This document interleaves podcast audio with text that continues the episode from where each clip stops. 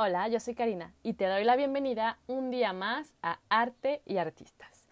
Hoy, en el episodio número 3, aprenderemos más sobre el cubismo. Espero que estés tan ansioso como yo de saber más sobre esta vanguardia. En el episodio anterior, analizamos la obra de las señoritas de Aviñón, que fue la obra que dio inicio a esta corriente pictórica. Hoy hablaremos sobre un pintor que fue cofundador del cubismo, junto con Picasso. Estamos hablando de George Braque. Pero, ¿quién fue George Braque?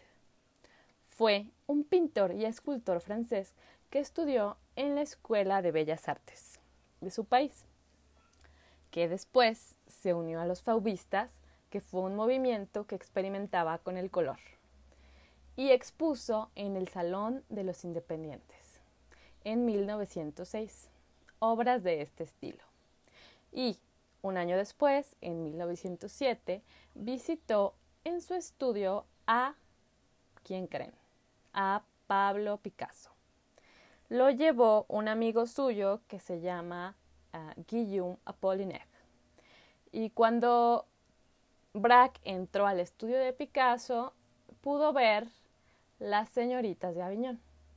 Esta obra primero no obtuvo una buena crítica de parte de él, pero después le llevaría a entablar una relación de trabajo con Picasso y esta relación crearía un nuevo estilo pictórico.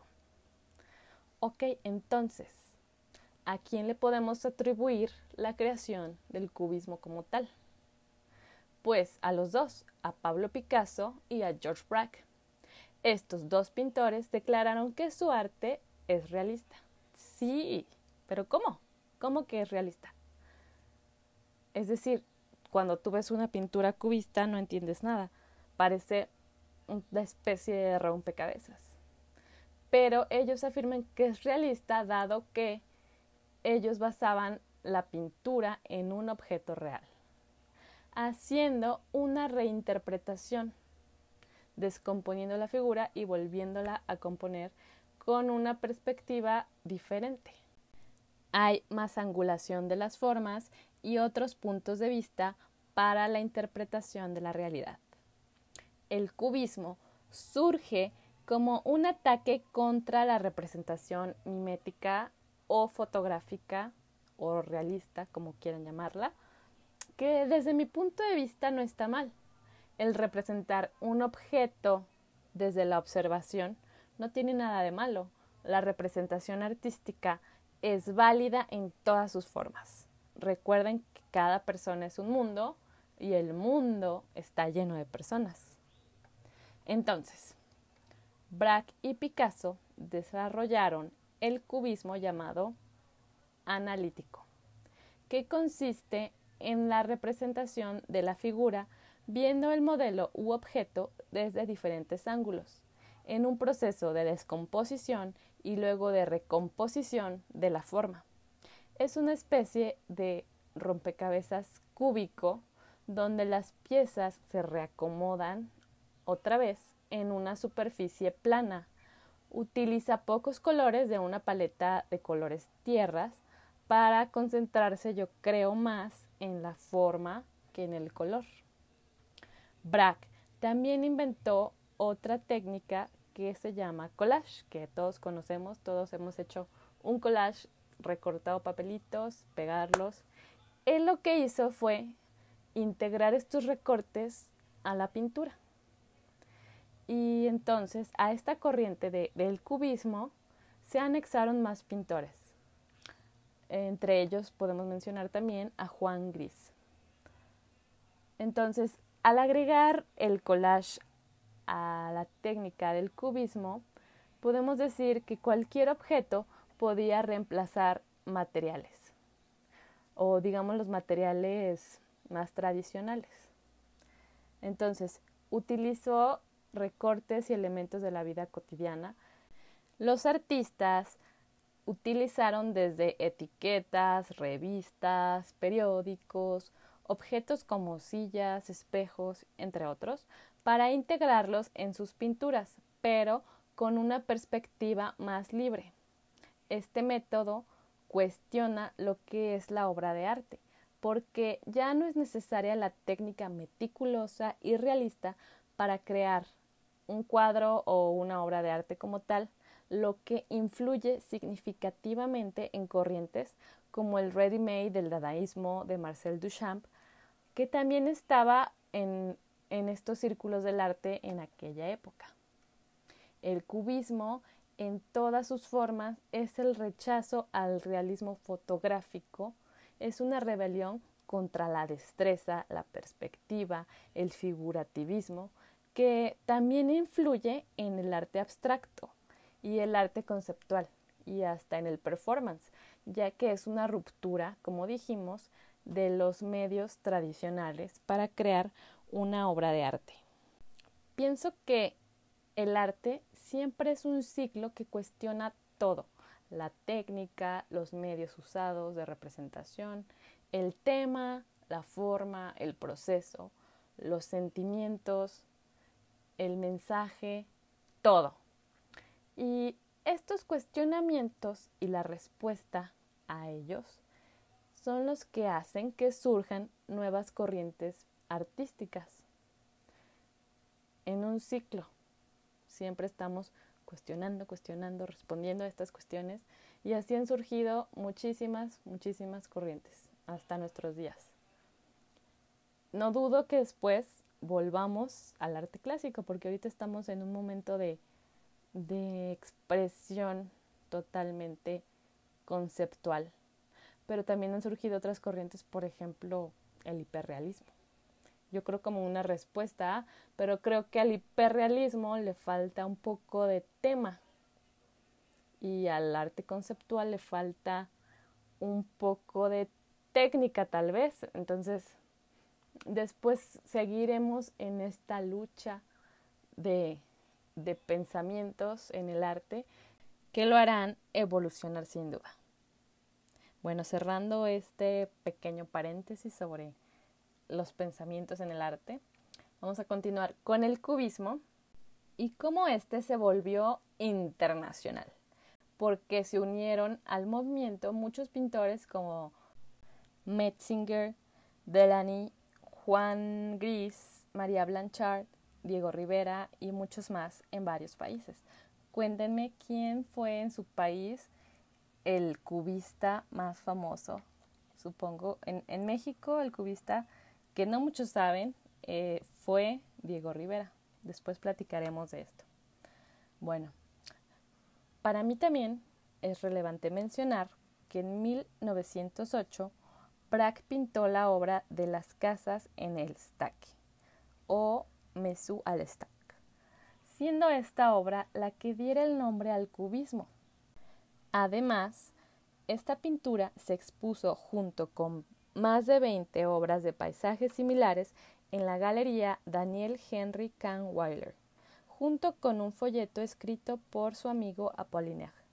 Matisse después vio las obras de Braque y dijo que las pinturas estaban hechas con pequeños cubos, cuya expresión utilizó después el crítico Lou Bussel en la revista Gilles Blas. Para nombrar al cubismo, dijo, el señor Braque desprecia la forma y reduce todo, lugares, figuras y cosas, a cubos, dando así el nombre al cubismo. Si analizamos la obra, podemos decir estos cinco puntos. Punto número uno. Esta obra está realizada en óleo sobre lienzo y mide 73 centímetros por 59.5 centímetros. Punto número 2. Representa la naturaleza reinterpretada de un paisaje. Como dijo Matisse, se ve todo en formas cúbicas. Punto número 3. Tiene formas estructurales geométricas. Eh, no representa la realidad tal cual es. Podemos ver pequeños cubos que se supone que son las casas. Punto número 4. Descomposición de las figuras. Punto número 5. Los colores predominantes son el ocre, verde y gris. Ok, esta obra es un rápido análisis lo que hicimos, pero como dijimos es la obra que realmente dio el nombre al cubismo, por lo que los críticos dijeron de ella. Ahora vamos a pasar al siguiente punto, donde eh, de 1908 a 1914 Picasso y Braque se hicieron amigos y se veían constantemente. Ellos unieron esfuerzos para crear un nuevo método de pintura que se llamaría cubismo analítico, donde tendría que tener las siguientes características. 1. Simplificación de la forma interpretando las formas reales. Punto número 2. No representar de forma fotográfica o mimética, es decir, no pintar solo lo que se ve de forma idéntica. Punto número 3. Las luces y las sombras de los objetos no se forman por una sola fuente de luz, sino que también observamos sombras en pequeñas partes del objeto en diferentes direcciones, ya que el pintor tenía que observar en una multitud de ángulos y puntos de vista para reconfigurar la imagen en una especie de rompecabezas desde todas las vistas posibles. Punto número 4. Eliminar las emociones. Al menos inicialmente lo hicieron. Conforme evolucionan, eh, ciertamente van agregando sus emociones en las obras de arte. Punto número 5. La paleta de colores es limitada y de colores tierra. Supongo que querían enfocarse más en la forma, los planos y las diferentes partes que componían el objeto o modelo, más que en el color u otros elementos. Punto número 6. El color era parte de la forma y contribuía a representar el volumen. Punto número 7. No hay objetos, hay fragmentos. Punto número 8. No hay perspectiva ni punto de fuga. Hay proximidad en los fragmentos. Punto número 9. El objeto pintado tenía que ser reconstruido por el observador mentalmente. Punto número 10. Al inicio, los pintores no agregaban firma. Incluso podemos ver obras muy similares al inicio de estos dos pintores, de Picasso y Braque. Como punto adicional, los temas principales o los temas iniciales fueron el paisaje, el retrato, instrumentos musicales y retratos con instrumentos musicales y bodegones. Son temas que ya se han tratado, temas muy comunes, pero ahora con una nueva técnica o un nuevo proceso. Eh, además, debemos decir que la obra de las casas en el estaque, Braque realizó también una obra muy similar que se llama solo Una casa en el estaque. Les voy a dejar todas las imágenes en el Instagram de Arte y Artistas. Después, en 1909, Picasso también realizó dos obras que se parecen mucho en color y en cómo las hizo. Las, las dos obras mencionadas se llaman La fábrica de Horta de Ebre, así se escribe, nada más que la D junta una comilla y luego Ebre. Y también la segunda, la segunda obra muy parecida se llama Casas sobre la colina de Horta Ebro. Bueno, es como muy similar, una vez que está traducido. Ok, estas cuatro obras que les mencioné, que son las casas en el estaque, la casa en el estaque, la casa sobre la colina y la fábrica de horta de Ebre o Ebro, eh, las pueden comparar, como les dije, y son muy, muy similares. Utilizan los mismos colores prácticamente y las mismas formas geométricas. Cabe mencionar que primero las hizo Braque y un año después las hizo Picasso.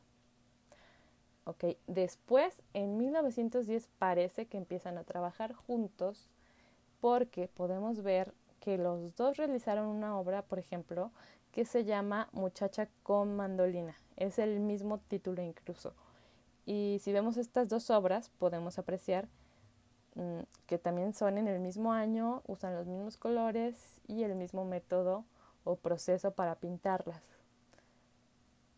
Esto comprueba que el proceso que desarrollaron realmente se hizo de una manera conjunta.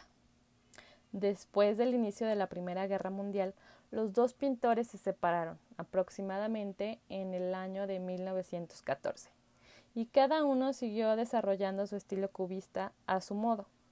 Después llegarían, como dijimos, más pintores, convirtiendo al cubismo en una corriente internacional, la cual evolucionaría con otros nombres, procesos y pintores. Si quieren que hagamos otro capítulo sobre los tipos de cubismo, solo eh, díganmelo, ¿ok? Si quieren ver las imágenes, como les dije, no, búsquenlas en el Instagram de Arte y Artistas para que puedan consultarlas y compararlas. Si quieres saber más de algún pintor, corriente pictórica u obra de arte, no dudes en comentarlo. Recuerda que puedes escuchar los episodios anteriores y también ver la información adicional en el canal de YouTube también de Arte y Artistas. Y si eres un amante del arte, nos vemos en el próximo episodio. Hasta pronto.